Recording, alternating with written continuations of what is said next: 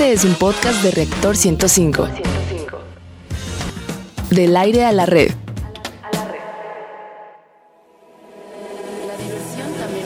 La diversión también es conocimiento.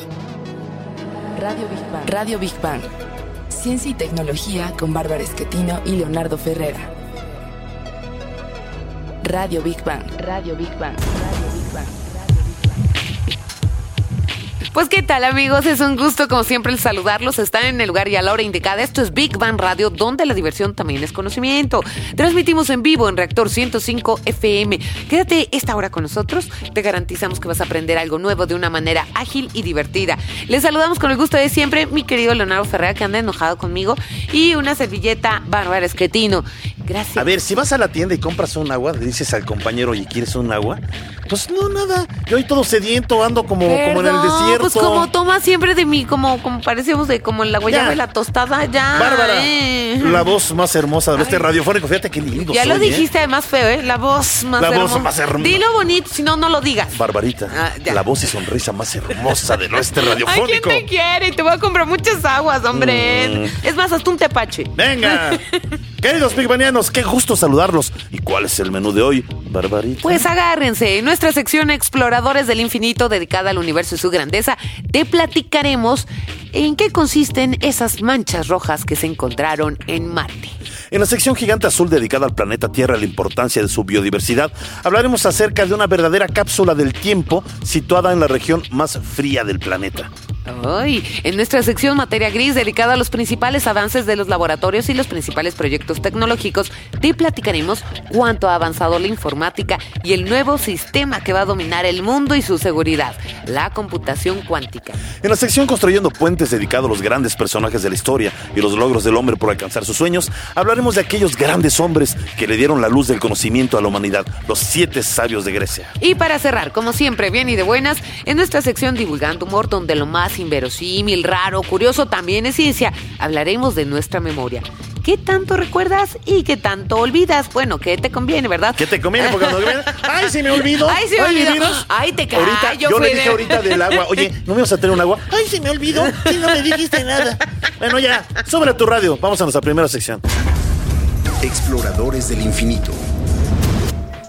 Ya hay noticias más alentadoras acerca del planeta rojo. Fíjense que el año pasado, imágenes tomadas de, de él, de telescopios, aportaron una de las mayores noticias científicas de los últimos años. Se fotografiaron unas manchas en unas pendientes arenosas. Pero a ver, ustedes dirán, ¿y eso qué, qué tiene de, de especial, no? Sí. Bueno, pues estas manchas probablemente sea agua líquida, algo que nadie esperaba encontrar en Marte. Según estudios realizados anteriormente, Leo, era imposible que existiera el preciado líquido, ya que la atmósfera y la presión del planeta es menor a la de la Tierra 100 veces, lo cual, en pocas palabras, hacía imposible que el agua existiera en Marte. Bueno, existió hace mucho tiempo, pero digamos que exista con la posibilidad de migrar Ajá. de- del planeta Tierra ahí, bueno, pues eso es como lo que se está tratando de, de explorar, ¿no?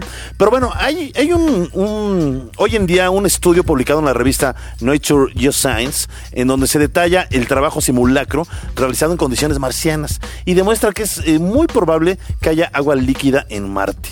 Pues vamos a escuchar más información en voz de Rogelio Castro. La Open University del Reino Unido utilizó una cámara de vacío capaz de recrear las condiciones de temperatura y presión que existen en Marte. Los científicos crearon pendientes de arena y compararon qué sucede si un trozo de hielo pasa y se derrite a la vez en esas condiciones de temperatura y atmósfera. El estudio se realizó también comparando las condiciones de la Tierra con las del planeta rojo. El resultado fue que el agua líquida en el simulado suelo marciano se evapora poco después de filtrarse bajo la Tierra debido a la enorme inestabilidad de Marte. Big Bang. Ya, y para que nos platique más del tema, está con nosotros Toñito Antonio Yedías de la Socie- Sociedad Astronómica de México. A ver, Toñito, sí hubo una buena cantidad de, de agua en Marte, ¿verdad? Sí, exactamente. En el pasado seguramente. Hay canales hubo de, agua. de- de- de- de ríos, canales de, pues, eh, de, de agua, o sea, llegó a haber una Claro. buena cantidad. Sí, pero aparte, eh, las condiciones que hoy en día tiene Marte no favorecen para nada de que este planeta pueda tener eh, agua, al menos así en, gran- en grandes cantidades. Pero sí, eventualmente se cree que lo hubo, que es como un gran desierto abandonado ahí en el ¿Habrá solar. yacimientos que no sepamos? ¿O es muy Es muy probable, sí, Sí. es, muy haber. probable que sí. que sí haya- Por- por que las- haya- las fotografías estas, ¿no? Y que haya agua subterránea, eso Sí. también es probable. Oye, pero ¿por qué cambió, así rápidamente, por qué cambiaron tanto las condiciones del planeta? Bueno, millones de años van Sí. cambiando. Y aparte, eh, la Tierra en cierta manera tiene como esa ventaja con la cercanía a la que está en, en el Sol. Y entonces eso ya va, da Sí. más cualidades para que la Tierra tenga, por ejemplo, una atmósfera decente, Exacto. la masa igual. Equilibrada, Y exactamente, Ajá. básicamente que hay un balance, Ajá, por decirlo, en la ajá. naturaleza. Y en Marte está pues, ligeramente más alejado del Sol. Sí. Eso ya hace que la atmósfera sea diferente, ¿no? Ah. Luego, la masa, la masa de Marte es mucho más pequeña que lo que es es, la de la Tierra. Y de ahí vamos sumando un montón ¿La de factores masa? O más. sea, ¿el núcleo? Eh, el- no, Eh, la no. masa. Si pongamos de lo que pesa, no vamos a Marte es, decirlo. es lo más grande pesa- que, que- que la Tierra, ¿no? Como más planeta. Es, más, pe- pequeño. Ajá, es más pequeño que la Tierra. Yo siempre pensé que era más grande tú. No. Mira, reprobada. en Marte. Ah, ya. Es más Pero sí, pequeño. es más pequeño, es como un desierto. Wow. A ver, vamos a suponer, ok, hay agua, pero finalmente las condiciones de clima, como estamos diciendo, No, tan extremoso, No. digo, es muy difícil poder Claro, vivir así. y también, por ejemplo, lo que más abunda en Marte es dióxido de carbono, que es justamente lo es que aquí... veneno. Es- o sea, sí, es- es- o sea, nosotros eh, básicamente no podemos respirar. Exacto, Pues, como Grillo el grillo fónico fue a Marte, seguro. Seguramente por eso. Ya déjese Ya, ya paz, no el, dióxido el dióxido de carbono fónico. sería un factor muy importante que nosotros te- tendríamos que controlar al momento de, de ir a. Marte. Por eso, por ejemplo, ¿se acuerdan de la película de Martian? La de Ay, este no la he visto. Yo le he dicho, Leo, tenemos la- que ver esa película Sí, para tiene- documentación. Sí. O sea, por ejemplo, en una escena, literal, sucede una- un accidente. No les voy a contar, pero sucede un accidente. Ajá. Y obviamente, las cantidades de dióxido de carbono que hubieran entrado en esa escena, bueno, Sí. en esa cápsula, hubieran sido nocivas Mortales, para él. sí. Y no pasó nada, ¿no? Pero es a lo que me refiero. O sea, sí hay como. Oye, por eso me encantan las películas, ¿no? Todo el mundo anda feliz, nadie se muere, No, hasta es- esa- platican. esa se Todo, película- todo el mundo es Sí, Juan. Camaney en el espacio, Ajá, ¿no? él es de verdad. MacGyver en el espacio. En esa O sea, película. o sea, Deben ¿qué de verla, está, está padre. Oye, y eso de, de- perdón, ya nada más para terminar, pero eso de vivir encapsulado, que es una de las ideas, Sí. Sí. encapsulado en un planeta desconocido, pues también no es nada agradable. Pues no, pero yo, a mí yo sí lo haría. ¿Tú lo Sí, harías? yo sí lo haría, ¿Te sí. cae? Sí. Estar viendo siempre rojo afuera Sí, y todo. Yo, yo creo que yo, o sea, sí, no sé, yo sí lo haría. O sea, por ejemplo, eh, desde muy chico a mí me gustaba mucho leer a Rat Bradbury con Sí. este de Crónicas Marcianas. sí, sí, sí, no sí. sé, o sea. Ah, te va a dar dióxido de que. A mí me- Bueno, déjalo. Te vas a poner como el grillo El que por su gusto muere, de enlace verdad. telefónico Bueno, con aquí Toño ya Marte. tenemos a un candidato, ¿eh? Que sí le gustaría. Pues muchas Eh, gracias a Toñito, gracias. Oye Díaz de la Sociedad No, Astronómica de. México. Venga, vamos ahora a nuestra siguiente sección. Gigante azul. A ver, a ver, León. ¿Cuál piensas que sea la región que guarda más historia de nuestro planeta? Es que todo pedazo de tierra tiene una gran historia, ¿no? Pero ¿cuál sería para ti el que más? Pues no sé. Yo digo que, porque es el tema la, la Antártida. ¿Qué? Qué desgracia. Bueno. Pues sí, es la Antártida, qué inteligente. ¿eh? Venga, que según venga. estudios, algún día fue la zona más hermosa y abundante de nuestro gigante azul. Así es. Y bueno, el continente helado fue hace muchísimos años. Y en verdad, fíjense, fíjense esto. Fue un paraíso. Poblado de animalitos, dinosaurios, suelos rocosos, llenos de valles, de ríos, de montañas, de lagos. Era un paraíso. O sea, el Edén. Era el Edén. Diversos equipos de investigadores acaban de recabar más datos y esto fue posible gracias a la existencia de un lago situado a 800 metros de profundidad de los hielos antárticos. Se piensa que sus aguas se podrían haber mantenido aisladas del resto del mundo por un millón de años. Yo hasta Imagínate la puedo creer que historia debe que, haber hay ahí. esqueletos y haber Sí. eh, formaciones maravillosas Sí, en, esas sí, aguas, ¿eh? Pero llegar, digo, y además eh, No, es tan duro, tan duro ese hielo que, que en verdad no hay una maquinaria que pueda atravesarlo, ¿no? Bueno, este lago llamado Wallis alberga a cerca de 4.000 especies de microbios en sus aguas y se encuentra debajo de un glaciar. Vamos a escuchar más información en nuestra siguiente cápsula. A el lago Wallis se le han practicado tres estudios que han sido publicados en revistas prestigiadas de ciencia, los cuales arrojan datos significativos como que su lecho rocoso se ha mantenido inalterado a pesar del paso del tiempo. El lago Wallis, así como el lago Vostok, nos muestran que hace más de 35 millones de años eran un gran ecosistema floral con gran variedad de plantas y animales que vivían en ellos, pero debido a la fractura de la placa continental hace 15 millones de años, fueron sepultados por una gran capa de hielo, lo que a su vez nos permite en la actualidad conocer en sus petrificadas aguas la historia de nuestro planeta. Big Bang. Y saludamos en el estudio a nuestro queridísimo amigo Iván Zúñiga. Esto de hablar de la Antártida, pues es un tema muy interesante y preocupante también porque, bueno, pues este, no sé el calentamiento global que tanto está afectando esa zona. Sí, miren, el calentamiento global que está afectando relativamente menos a la Antártida que en el Polo Norte, porque la Antártida es el continente más frío del planeta y por su posición este, dentro del dentro de la Tierra, pues no le pega tanto el sol. Ajá. Entonces, no le está afectando tanto como en el norte, Sí. pero obviamente pues sí está sufriendo este cada vez más problemas, ¿no? Es verdad, es ver- Oye, Iván, ¿y qué hay? Entonces, esto, gracias a que hay temperaturas congelantes, ya nos dijiste que había sido, pero bueno, eh, permite el, digamos que encapsular, si se puede decir eh, así, algo del tiempo de lo que fue la Tierra en otra época. Sí, miren, el- la Antártida es un es un continente, Ajá, eso es un- para empezar es un tema muy importante que considerar. sí. Y ese continente tiene toda una historia. En- Sí. Hace millones de años, incluso ahí se, se especula que hubo bosques, Sí. incluso lo que se puede haber llamado selvas frías.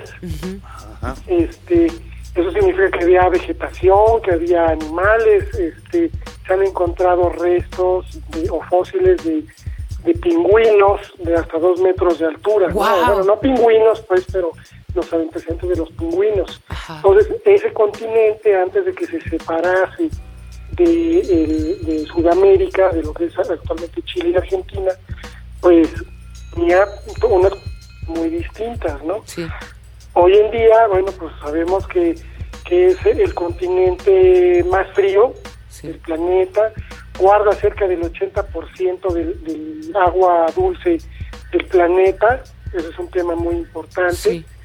Este, afortunadamente, pues esto que hablábamos hace un momento, de que se está deshielando menos rápido que el Polo Norte, Sí. pues nos garantiza que esa, ese hielo va a permanecer ahí al menos un rato más.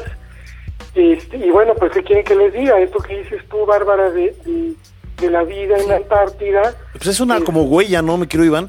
Porque es que en el desarrollo, digamos, de, de este tema, estábamos hablando de que, pues, bajo la Antártida, finalmente, hay secretos que pueden ser muy interesantes para la ciencia y pueden descifrar muchas cosas de cómo era la vida este y, cómo, en cierta manera, fue evolucionando. Y tal vez hay cosas que ni siquiera sabemos que se pueden encontrar.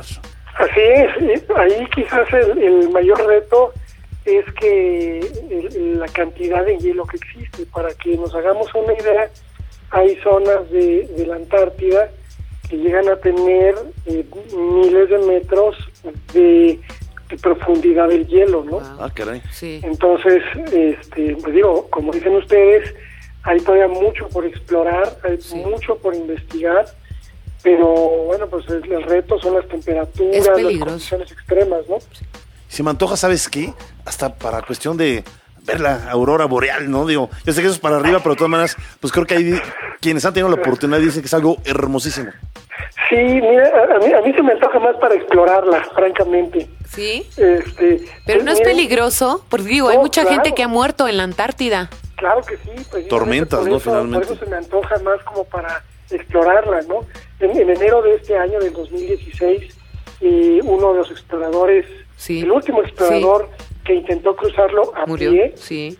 eh, murió, ¿no? Sí, Y- sí, sí, y- sí. Y digo, pero para mí se me hace una proeza, eh, pues para un ser humano, cruzar a pie la Antártida, eh, aunque sea en barco, Claro, pues, o en trineo. claro, claro. Yo creo que es, es Es un reto, continente, sí, es un claro. continente entero, ¿no? Por Sí. descubrir.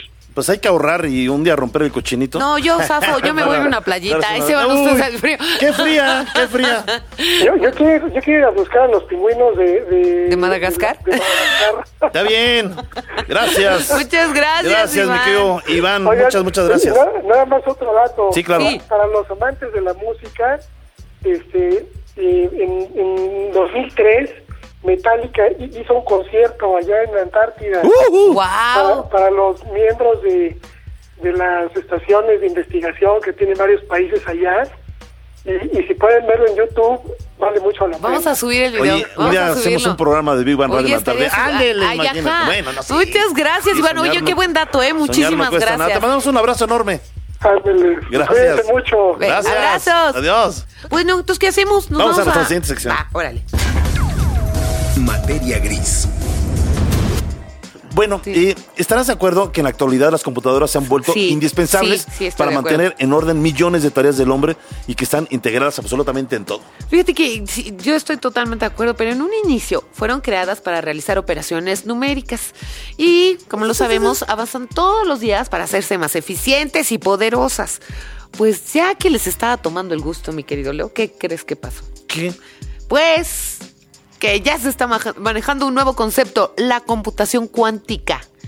A ver, tú vas a decir qué es esta innovación. A ver, dame algunos datos, mi querido Leo. A ver, el físico estadounidense Premio Nobel de Física, Richard Feynman, desde el año 1982 ya se quejaba de que en las computadoras tradicionales era imposible simular sistemas cuánticos. Bueno, las cuales en pocas palabras estudian a escala atómica los estados de la materia. Atómico es aquello que escapa de nuestra vista, es sí, decir, exacto. aquello que tiene que ser exacto. más allá de lo genio, microscópico. Eres un genio, bravo. Claro. Bueno, ¿quieres saber más? Vamos a escuchar Quiere nuestra siguiente bien, quiere cápsula. quedar bien. Las computadoras cuánticas a través de un sistema especializado podrán realizar algoritmos y experimentos. La computación cuántica está considerada como la evolución tecnológica de la informática y puede permitir cálculos mucho más veloces y complejos de los que podemos hacer en una computadora tradicional. Una de las compañías más fuertes en tecnología, IBM, invita a quienes quieran usar este sistema a probarlo llenando un formulario donde deberán proporcionar datos de dónde trabaja el interesado, así como su experiencia en informática. Esto con la finalidad de preservar la seguridad del sistema. La invitación está abierta al público en general. Big Bang. Esto está Oye, avanzando. tú entrevistaste a una personalidad, Ah, sí. pues al doctor exactamente Eh. Rafael Fernández Flores, que nos va a hablar, ¿no? De esto, ¿no? Eh. De, de- sí, exactamente de, de, de Getix y precisamente es uno de los eh, de los libros que estamos obsequiando pertenece al doctor. Vamos a regalar otro del doctor que además es divulgador de la ciencia Ah, para que nos explique. Escuchen ustedes de qué se trata la computación cuántica. Muy bien, doctor, muchas gracias por estar en Big Bang Radio. Y vamos a empezar con la pregunta obligada. ¿Qué es la informática cuántica? Mira, dicho así, breve, breve, es utilizar lo que hemos aprendido de la cuántica a la operación de las computadoras. Eso es dicho de manera muy breve. Ajá. Ahora ya si me preguntas qué hemos aprendido de la mecánica cuántica y cómo aplica a las computadoras, pues ya le seguimos con la entrevista. Ah, pues muy bien. A, a ver, doctor, fíjese que hay muchos de nosotros que apenas le estamos entendiendo a las computadoras convencionales y hablar del término cuántico es para cualquier mortal o solamente personas especializadas en física, matemáticas, no lo sé. Bueno, la, la física cuántica es una especialidad y sí requiere saber física y un poco de matemáticas. Ah. Pero la palabra cuántica ya se coló, ¿no? Ya hablamos de ella para, para todo. Sí. Un poco el salto cuántico, la gente Sí. lo usa mucho, ¿no? En particular, ¿qué debemos de retener de la cuántica? Pues primero que cambió un enfoque que teníamos de pensar que el mundo era determinista, que siempre que ocurre A, ocurrirá B, a un enfoque en que ahora ocurre A, pero después puede ocurrir B, C o D. Sí. B, C o D con distintos grados de, de probabilidad. Esa manera de pensar el mundo probabilísticamente viene más de la, de la cuántica y ahí es donde esto, este aprendizaje es el que usamos ahora para las computadoras también. Oiga, eh, entonces, eh, digo, si no lo entiendo mal, ¿este es el futuro de la tecnología computacional, eh, de, de los sistemas? Yo creo que sí, en general, una vez que hemos aprendido, la, como, como en todo, ¿no? Eh, aprendimos la, la parte fundamental y conceptual de la física y de ahí pasamos a las aplicaciones, muchas veces a través de la tecnología y a través de la ingeniería. Entonces, lo que hemos aprendido también en cuanto a la mecánica cuántica es a desarrollar otro tipo de aparatos que no existían. Te doy un ejemplo, Sí. el láser, ¿no? Sí. Entonces, ahora, ahora podemos tener láser y eventualmente los desarrollos que se han hecho en mecánica cuántica también irán aterrizando a poder generar computadoras este, de este tipo. Eh, eh, ah, exactamente, qué, buen eh, punto. Doctor, digamos, algunos usos que nos pudiera mencionar aplicando este tipo de tecnología a las computación, eh, a las computadoras, perdón, ¿cómo se podrían aplicar, digamos, en crear accesos más restringidos, el que ya no hubiera tanto hacker, o cómo se podría usar? Mira, en realidad lo que se está planteando cuando se habla de computadoras cuánticas o de informática cuántica son lo que nosotros llamamos computadoras de propósito general, Ajá. o sea que resolverían cualquier tipo de problemas, porque hay, hay computadoras específicas nada más para este problema, ¿no? Sí. Pero estas son, se llaman computadoras de propósito general.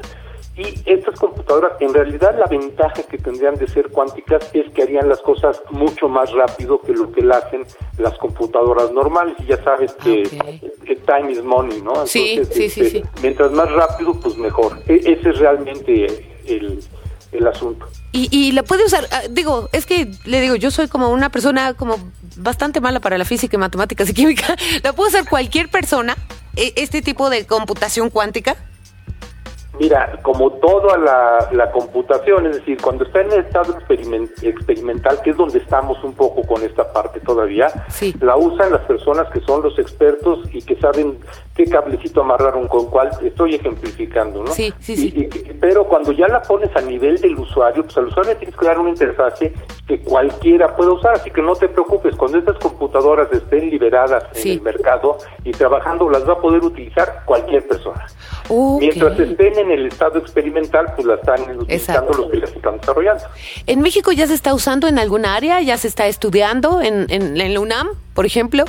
Bueno, en- eh, co- como te estoy diciendo, eh, de manera experimental y la gente que hace cosas de, de informática está en, la parte teórica del Ajá. desarrollo de estas cosas. Sí. Hay algunas compañías que están tratando, que yo no conozco ninguna en México, pero hay algunas compañías como D-Wave Systems, por decir una, Sí. que, que- que están este, tratando de desarrollar este tipo de computadoras e incluso de comercializarlas. Claro. pero no es el caso ahora aún en México que yo conozca una compañía que diga tal compañía está fabricando computadoras cuánticas no Todavía no. Ay, doctor, pues qué interesante. Le queremos agradecer enormemente. Nos mandó libritos, vamos a darlos más adelante en, en, Ah, en sí. el programa. Y estamos enormemente agradecidos de que haya estado con nosotros. Doctor Rafael Fernández, muchísimas gracias. nombre a tus órdenes y mucho gusto en saludar a tu auditorio y ojalá los libros les gusten y los disfruten Claro que sí. Doctor, rápidamente una página en donde puedan eh, buscar más información o contactarle. Ah, mira a mí me pueden contactar con mi correo electrónico Ajá. que viene ahí en el libro porque Sí. si te lo dicto ahorita es Ah, bueno, complicadito. yo ahorita lo ahí saco. viene, ahí viene en el libro Perfecto, doctor. Pues muchísimas gracias, gracias. Y continuamos con más de Big Bang Radio. bueno a tus órdenes hasta, Hasta luego. Gracias, gracias al doctor Rafael Fernández Flores. ¿Y qué te parece, Leo, si vamos a nuestra siguiente sección? Construyendo puentes. A ver, Leo, ¿tú sabes cuál fue el grupo de los siete sabios? Ah, bueno, yo te puedo hablar de filósofos que me encantan, Sócrates, Platón, Aristóteles, el, ¿cómo se llama el padre de la medicina? Hipócrates, Hipócrates, eh, Eurípides, en fin, hay muchos, ¿no? Bueno, pues ahí te va. No son siete, yo digo que son muchísimos más. Eh, lo que pasa es que también se contempla en diferentes áreas, ¿no? Pero ahí te va.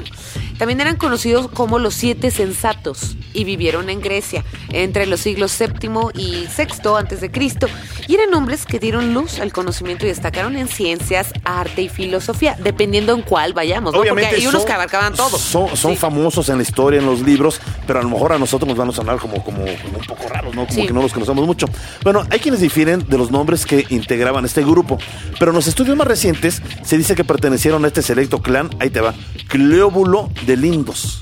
Imagínate poner un hijo Cleóbulo. Bueno, era Grecia, hombre. Bueno, ya, Cleóbulo Esquetino. No, bueno, ya. Cleóbulo de Lindos, quien dijo, la moderación es lo mejor.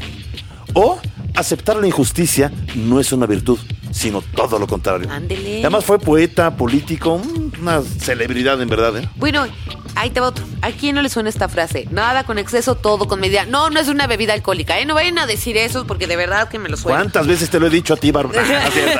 Bueno, esta frase se le atribuye a Solón de Atenas, quien adquirió fama como legislador y reformador social de Atenas. Hay una máxima que me gusta de él, no tengas prisa en buscar nuevos amigos, pero una vez encontrados, no tengas prisa de deshacerte de ellos. Depende. Pero si son tus luego hay cuates, cada amiguito o cuates. amiguita que... Depende, depende. Amigos, amigos, ¿no? No enemigos. Yo tengo cuatro años de una gran amistad contigo, en verdad, yo lo Y agradezco con muchos mucho. de tus amigos, te, todos Sí. te quieren y de Sí, verdad que... el mundo me quiere menos Barbarita Sí. porque no me Oh, compró agua. caramba, siempre ese programa. ya bueno, ya. Quilón de Esparta. Oye, yo, yo insisto, grandes sabios, ¿por qué nombres, eh? Sí. Quil- Quilón Ferrera, Bueno, ya... amigo de Cleóbulo, Pues, de Cleóbulo Esquetino. Bueno, ya. No, no es cierto. Quilón de Esparta dijo: No desees lo imposible. Bueno, Quirón fue político, quien intentó mejorar los sistemas para controlar este, a los altos funcionarios de Estado. Hijo, estaría bueno que ¿cómo nos mandaran aquí un Quilón, uno, ¿no? Sí, pero no, bueno, cinco, porque sí, la verdad es que... bueno, pues como no tenemos un Quilón de Esparta en México, en nuestros días vamos a conocer a otro importante sabio del grupo de los siete. Eh, Bueno, él sí lo he escuchado, ¿eh? Tales de Sí. Mileto. En nuestra siguiente cápsula, ¿quién fue Tales de Mileto? Tales de Mileto en su juventud viajó a Egipto donde aprendió geometría y astronomía. Dirigió en Mileto, ahora Turquía, una escuela de náutica y construyó un canal para desviar las aguas, además de dar acertados consejos políticos. Fue el primer filósofo griego que trató de dar una explicación física del universo. Para él todo venía y nacía del agua, pues todo nace de este líquido en la Tierra. Hay una anécdota que cuenta que Tales estaba tan absorto en mirar los astros que no paraba de mirar hacia arriba y cayó en un pozo. Se dice entonces que una esclava, simpática e ingeniosa, se burló de él, pues estaba tan preocupado por conocer las cosas del cielo que se había olvidado de las que tenía delante de sus pies. Big Bang. Y saludamos a nuestra querida Cecilia Cune, periodista y escritora. Bienvenida. A ver, mi querida Cecilia, ¿cómo ves esto de los siete sabios? ¿Ya no hay? ¿Se acabaron? ¿El mundo está desprovisto de estas mentes? No. Hola, si hay, debe haber como uno o dos y no muy cerca de aquí, pienso yo. A lo mejor sí. Uy, ya me estaba emocionando. Pero mira, estos siete sabios de los que hablaban no eran cuates entre sí, en realidad fue después que los estudiosos decidieron unirlos, ¿no? Y luego Tales de Mileto está también considerado como el primer filósofo y, y un físico, ¿y sabes por qué? O sea, presocrático. Sí. Porque como vivía en Mileto, que era una isla, fue el primero que dijo, todos provenimos del agua.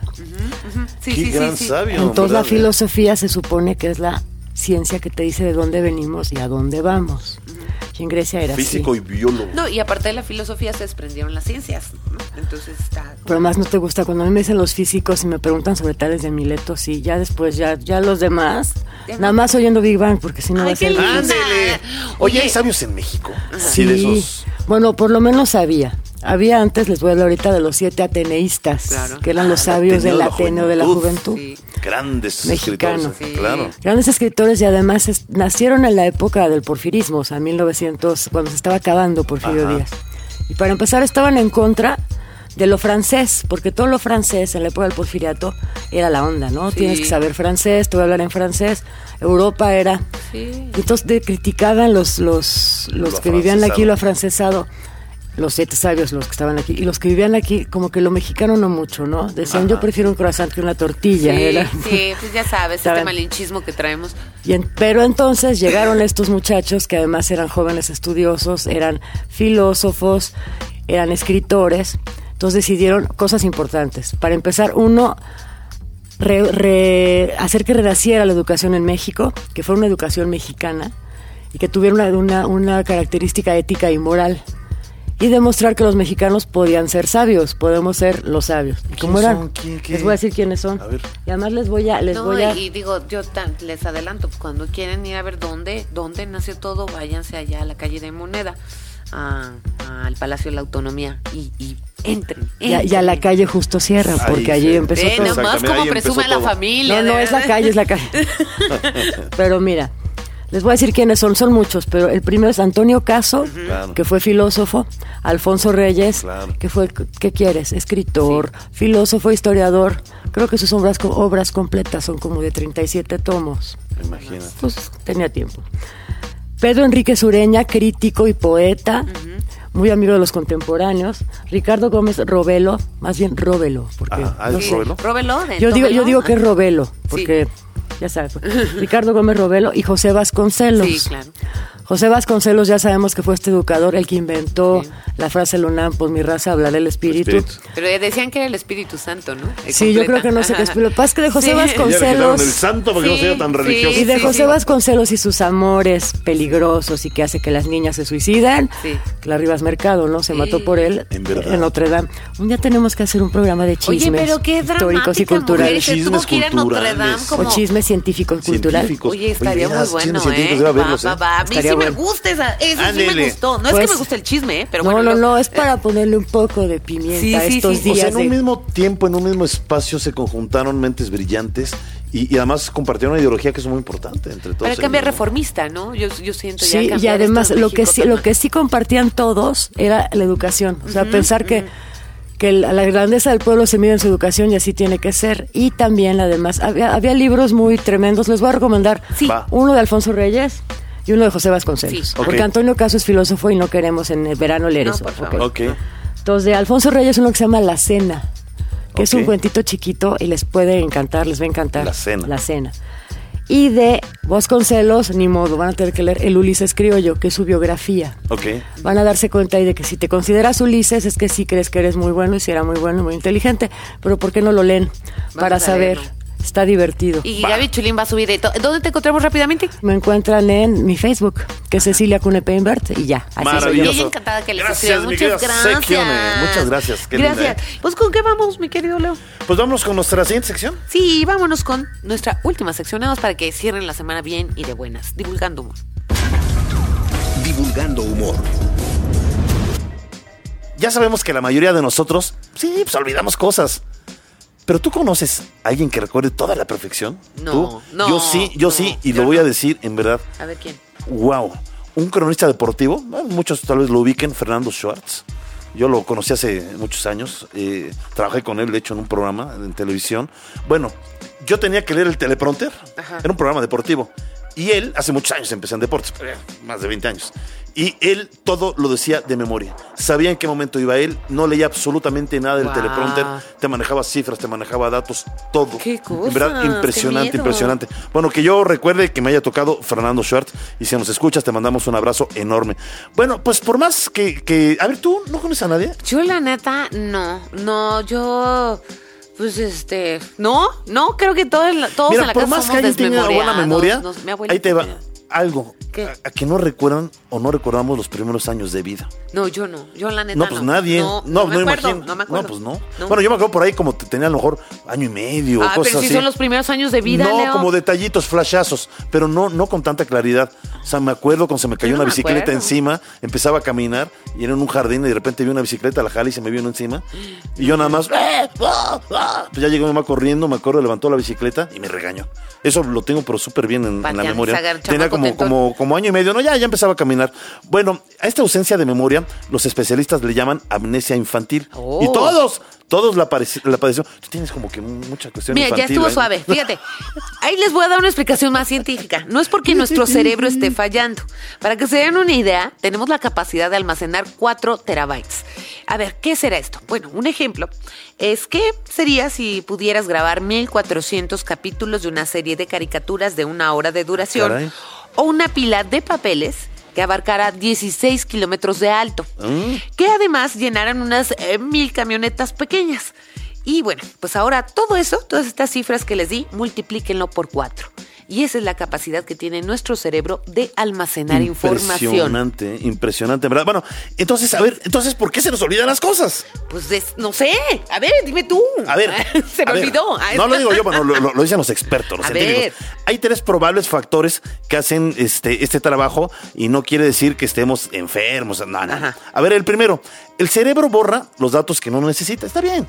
Yo, por ejemplo, borro tus regaños, ¿me entiendes? Ah, yo- muy bien, qué bueno, me da mucho Por gusto. ejemplo, hemos olvidado una gran cantidad de información y me volteas a ver con ojos de caimán. ¿eh? hemos olvidado una gran cantidad de información de lo que aprendimos en primaria, simplemente porque no la necesitamos recordar. El siguiente factor es que a veces tenemos problemas de acceso a la información como una computadora. Exactamente, Leo, fíjate. ¿Y, ¿Y por qué sucede esto? Bueno, pues es que estamos estresados. Producimos las hormonas glugocor... A ver, voy. Glucocorticoides, que nos impiden... Glucocorticoides. Glu, no, glucocorticoides. Glucocorticoides, Ya, que ya, nos impiden acceder a datos almacenados. Pero el último factor es que nuestro cerebro tiene lo que se conoce como eliminación estratégica y elimina recuerdos dolorosos o eventos traumáticos para no sufrir a causa de ellos, de recordarlos. Por eso es que, eh, pero bueno, nada, nada. No, yo no voy a decir de un evento traumático que tuve eh, hace pocos días, pero ¿qué les parece si ahora conocemos acerca de las supermemorias en nuestra siguiente O sea, cápsula? Aplica la eliminación estratégica. Sí, ya la- Yo ya sí la la hago en ese programa a veces. En la actualidad se han detectado personas dotadas de una prodigiosa memoria autobiográfica. Este es un síndrome que se conoce como hipermnesia Este nombre proviene del griego y su traducción sería exceso de memoria. Los hipermnésicos son capaces de recordar hasta el detalle más insignificante si son cuestionados sobre algún dato en específico. No solo actual, sino de hace muchos años. Pero esto no es sinónimo de inteligencia. Al contrario de lo que se piensa, este síndrome puede traerles muchos problemas. Por ejemplo, si nosotros pedimos a un hipermnésico que nos diga el auto de su preferencia, inmediatamente en su cerebro van a pasar imágenes y datos sobre todos los coches, modelos, colores e incluso placas que han visto a través de su vida. Big Bang. A ver, Ramón Campayo, originario de España, fíjate, es el poseedor de todos los récords mundiales de memoria rápida y ha ganado siete veces el título mundial de memorización. Su velocidad de lectura comprensiva supera las 2.500 palabras por minuto. Él puede recordar el orden de 500 palabras y, por supuesto, las palabras elegidas al azar. Qué, qué, qué en verdad, de esas memorias fotográficas. Ya nos vamos, queridos Big Bang, ya no es la parte triste del programa. Y agradecemos mucho en la operación en cabina Héctor Fernández, Paulina Carrillo, Eddie Gobea. Y también la producción general a nuestro querido Carrito Serrano, Ceci Mazariego, asistiendo a la producción, Cecilia Kuhn en la recomendación de libros, Claro. en redes sociales a Gaby Chulín, en la locución de cápsulas a Rogelio Castro, y a todos nuestros amables investigadores y científicos que siempre participan con nosotros en cada emisión. Y recuerden, queridos Big Banianos, sin ustedes este programa no sería posible. Gracias por estar con nosotros. Nos despedimos, sus servilletas, Bárbara Esquetino y Leonardo Ferrera. Hasta la próxima semana en punto a las 11 de la mañana. Esto es Big Bang Radio, donde la diversión también es conocimiento. No hagan que se les falló la memoria, nada más se los regañan. Yo así lo hago con Bárbara. Adiós, los queremos. La diversión también es conocimiento. La diversión también es conocimiento. Radio Big Bang. Radio Big Bang. Ciencia y tecnología con Bárbara Esquetino y Leonardo Ferrera. Radio Big Bang. Radio Big Bang. Radio Big Bang.